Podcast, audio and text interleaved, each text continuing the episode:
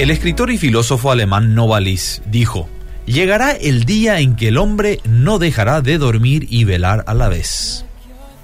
El verbo velar refiere a ser de centinela o guardia por las noches. También se define como observar atentamente algo. Para los que tienen dificultades en el descanso nocturno se suele decir que han pasado la noche en vela, es decir, no han podido dormir.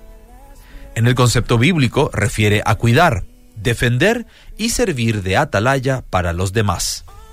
Jesucristo inculcó a sus discípulos la necesidad de velar, es decir, estar alerta para que no sucumban ante la crisis.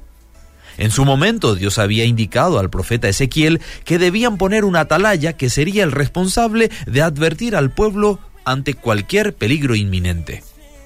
Ante el aviso, cada uno era responsable de tomar en serio la advertencia.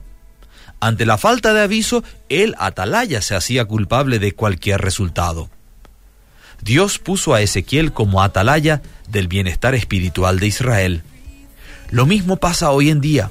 Dios escoge a ministros para ser sus atalayas, para advertir al pueblo de la presencia del enemigo.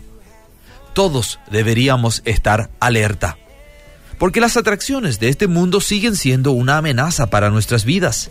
Satanás trata de hacer que el pecado parezca atractivo.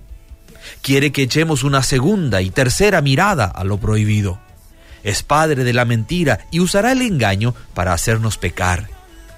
Probemos los espíritus para ver si son de Dios. Como vigilantes, estemos atentos a las maquinaciones que se ciernen sobre nuestras vidas por parte del destructor de nuestras almas. Velemos y resistamos al diablo hasta que huya de nosotros. Recuerda lo que Jesús dijo refiriéndose a los acontecimientos del fin.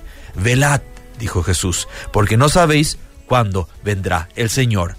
Y lo que a vosotros digo, se lo digo a todos. Velad.